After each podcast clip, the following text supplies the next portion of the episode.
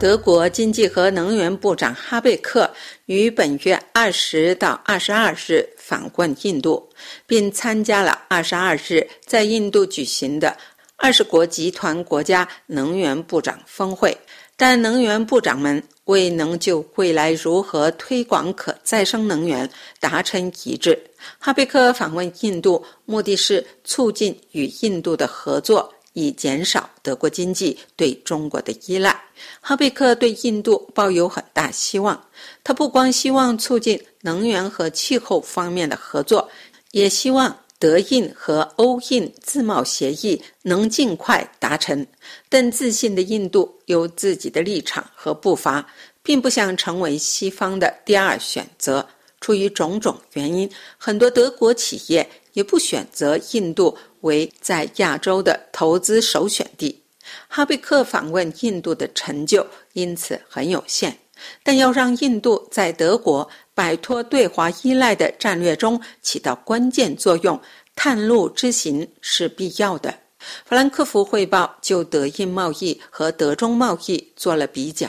该报报道说，二零二二年印度与德国的货物交易。约为三百亿欧元，仅为德中货物交易额的十分之一。这并不奇怪。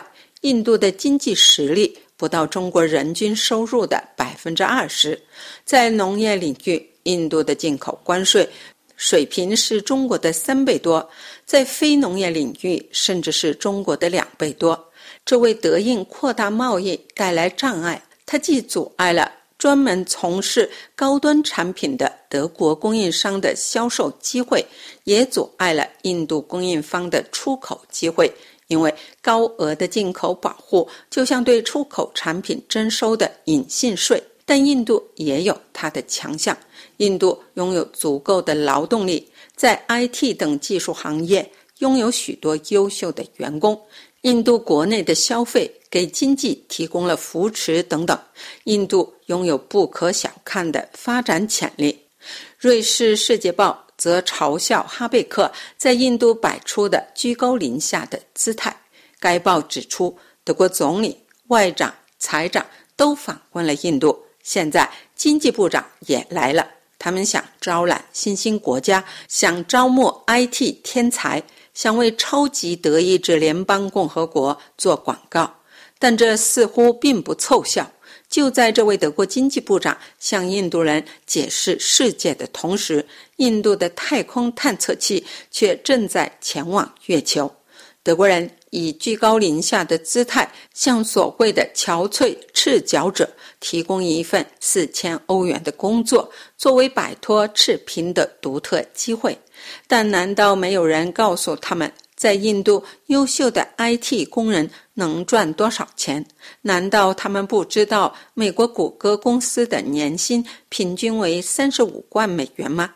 印度想登陆月球，而德国连斯图加特火车站都搞不好，请问谁有理由在这里颐指气使呢？德国电视二台、德国经济周刊等多份媒体表示，印度在经济生产上还取代不了中国。印度关税很高，印度还在大力新建煤炭发电站，离能源转型还很遥远。在乌克兰战争方面，印度有自己的立场，并不站在西方阵营一边。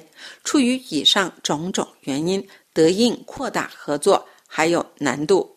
瑞士新苏黎世报也认为，哈贝克的印度之行显示，德国摆脱对中国依赖之路崎岖难行。这是柏林丹兰法国国际广播电台中文部柏林飞鸿专栏节目。